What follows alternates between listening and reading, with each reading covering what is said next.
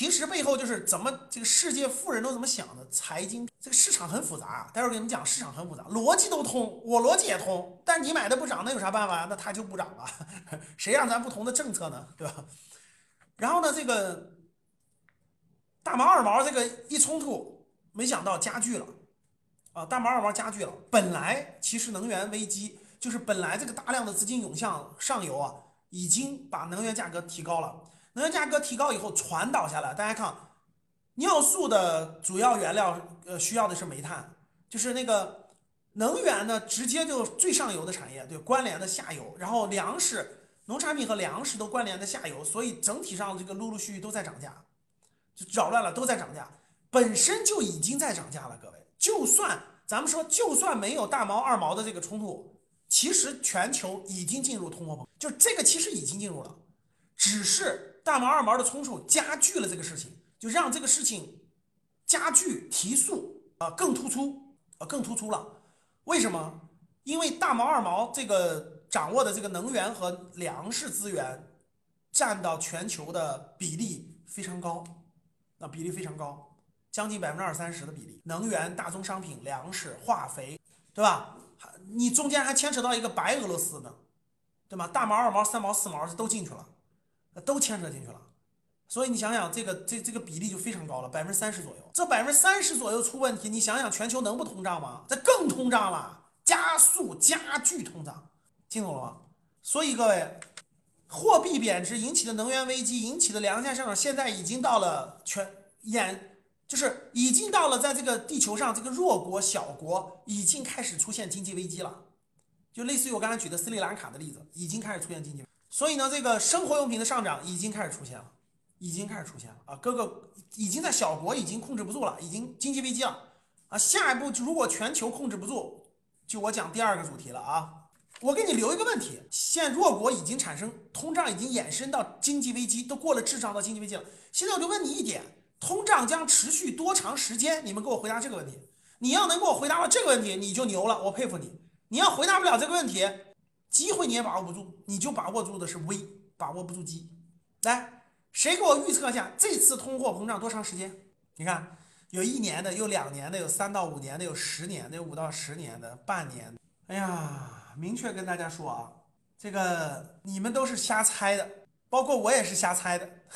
现在明确跟你说，这一次的通货膨胀，现在谁都不知道结论。你们都是瞎猜的，为啥？眼镜非常迅猛，各种因素在变化，不是已经确定了，一年以后就过去了，两年以后过去了，开玩笑。第一个，疫情现在变化的非常迅猛，谁都猜不出来。第二。大毛二毛的冲突到底怎么样？现在弄不出来。第三，西方对大毛的这个制裁的变化现在扑朔迷离，而且金融战到了顶级博弈阶段。你们那你们那不是瞎猜吗？瞎白话吗？但是我明确告诉你一点，我可以告诉你一点，做好心理准备啊，绝不是短期能结束的。记住我的话，这次不是短期能结束的。所以手里没有粮的啊，手里没粮的，哎呀，觉得跟你没关的。手里没有粮啊，到处是房贷车贷，然后呢，这个月光一族的，你紧张吧？月光一族的，你紧张啊？这次通货膨胀不是个短时间的，这个我敢说。但是多长时间，现在我也不知道。咱们只能走一步先看一步。这个你说会不会影响到我们？没问题，会影响到我们，这不用问。你短期不影响到，那是因为短期我们的政策起作用，长期谁都扛不住。你仔细想想，我们不可能，我们不可能拿国家的资源然后倒贴。好，我们国家压着压着这个资源那么便宜，对吧？然后呢，疯狂出口补贴全世界，你能补贴多久？自己想一想。所以，通胀之后就是滞胀。什么叫滞胀？先说一下，讲一个概念叫滞胀。滞胀就是物价在上涨，收入不增长，经济在下滑，经济下滑或者不增长，这就叫滞胀。就是经济不增长，找工作不好找。工资不增加，但是物价在不断的上涨，这就是滞胀。其实现在很多国家都已经进入滞胀了，很多国家都有。那我们看我们第一季度，第一季度我问大家，物价在上涨吧？这不用问吧？第一季度我们的 M P M I，无论是统计局的数字，统计局的数字是四十八点五吧？然后那个财经媒体一一个财经媒体自己调研的数据是四十八点三吧？这个工业增加值的这个这个这个这个五十五十是均线，五十往上就是正增长，五十点五啊，五十点几，五十往上是正增长，五十往下是负增长。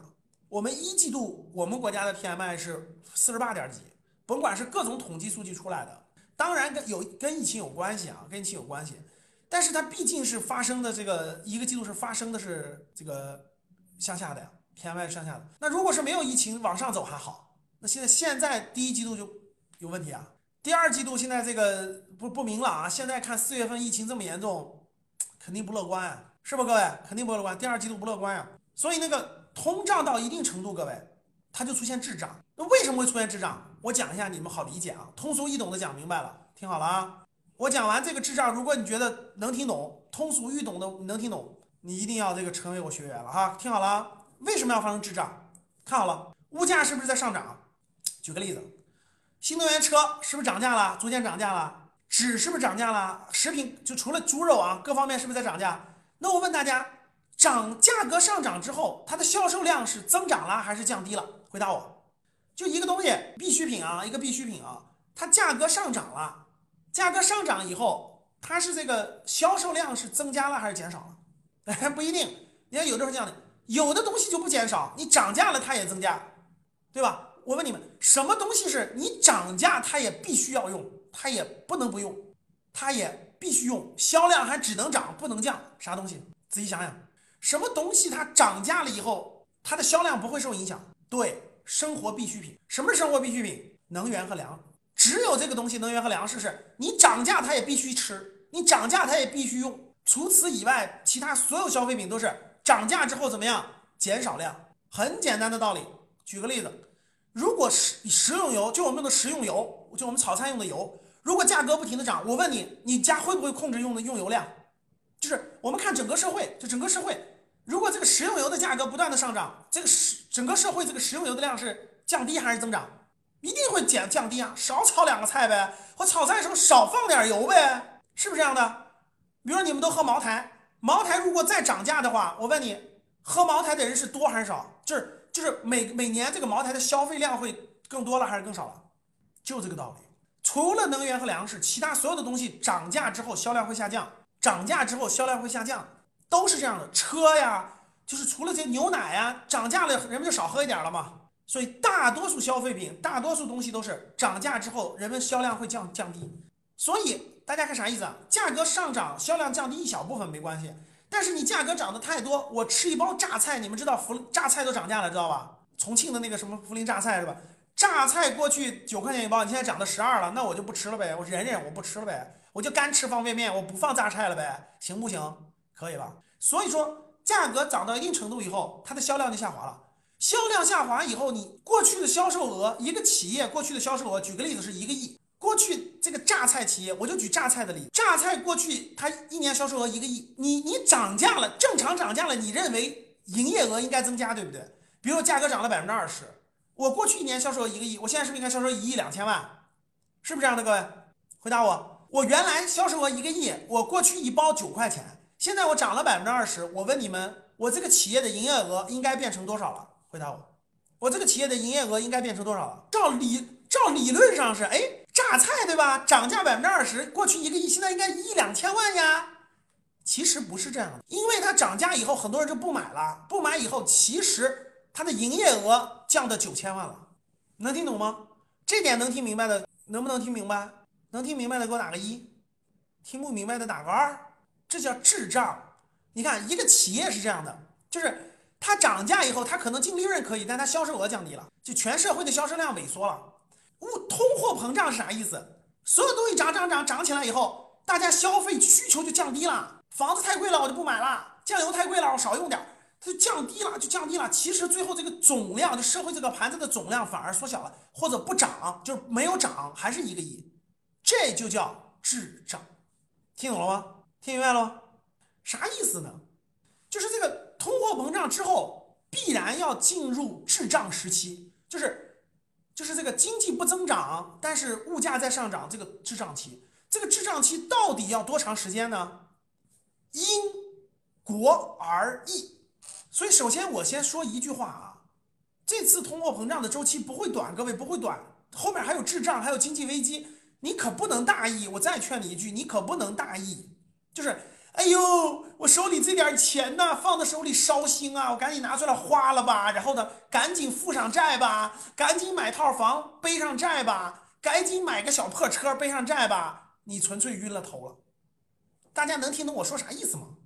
现在通货膨胀正启动呢。后面还有滞胀，后面还有经济危机。哎呀妈呀！哦，不能说这个，还有经济 WD。你说这个，你你你都不做，你还做月光一族，你还到处负债。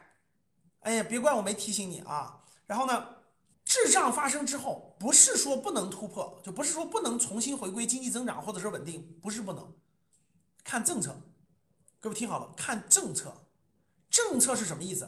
有的国家的政策就力度很大，力度很强，方法得当。同样可以走出来，有的国家就没有这个力度。我给你举个例子，比如说欧洲的很多国家，它就没有这个力度，它是各种原因给治走了，就各种原因给治治走了啊！就就像现在的 M 国一样，就像现在 M 国一样，俩老头儿互相骂，对吧？互相竞争。然后呢，这个呃，一个叫一个叫特朗普的老头儿，然后呢喊话普京，说是赶紧爆料那个拜登家族的黑暗历史啊，黑暗那啥，赶紧爆料，多爆料，多爆料啊！爆料的越多，有利于我我后面当当选啊！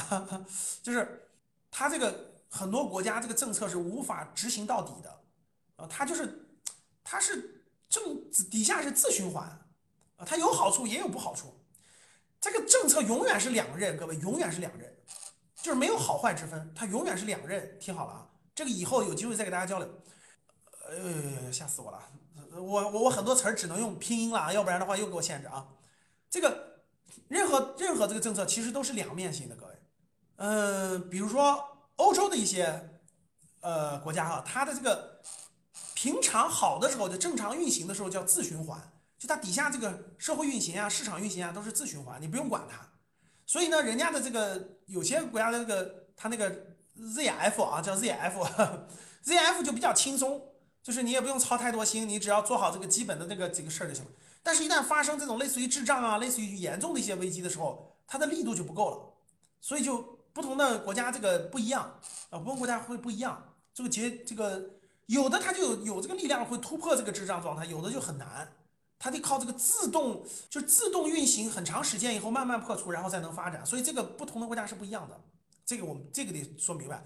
我们毕竟我们国家的这个政策力度比较强，对吧？从上到下，然后呢，这个政策力度。这个这个这个比较强，只要政策是对的，啊，就跟防疫一样，对吧？只要你政策执行啥，那肯那从上到下都是啥，对吧？你清零那就是清零，就是这个政策在滞胀状态下，如果政策力度运行到位，也是能走出来的，也能走。但这个也要看外部环境，所以各位政策运行，大家想想很复杂的，它外部有外部形势，复杂的外部形势，内部有我们复杂的内部形势。你运行的时候，这个这个政策的这个把握度是很难很难的啊，确实，所以这个大家必须明白。现在通胀多长多长时间到？没有人知道，我也不知道。但是我可以告诉你，不会短，这个时间绝不短。为什么不短？待会儿我告诉你就会知道，这个时间绝不短，短不了，短不了。所以我先提个醒，我先给大家提个醒：高速强，广积粮，缓称王。来，把这三句话给我写一下，敲一下来。高速强，广积粮，缓称王。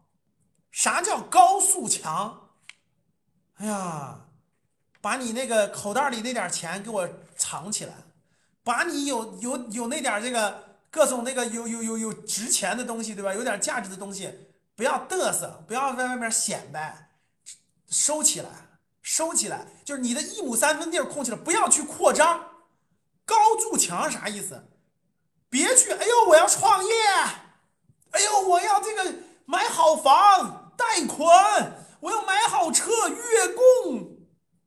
你这就不叫高筑墙，你这叫啥？拆城墙。听懂了吗？第二叫啥？广积粮是啥意思？口袋里多存点儿，口袋里多存点儿。口袋里多放点儿，广积粮，粮多一点儿，别待会儿有危机了，你可咋办呢？没粮了，饿着你啊！缓称王啥意思？称王那是啥意思？登上皇冠，对吧？戴皇冠，排场就排场，买个 LV 的包，非要买个大钻戒，买五几万块钱的衣服，这就叫称王，就是非要显摆你自己，显摆你自己就叫称王，懂吗？反着来，高树强，广积粮，缓称王，就是啥？不要扩张，不要创业，不要背债，口袋里存好现金，不要嘚瑟，不要去显摆，不要去显示你多牛。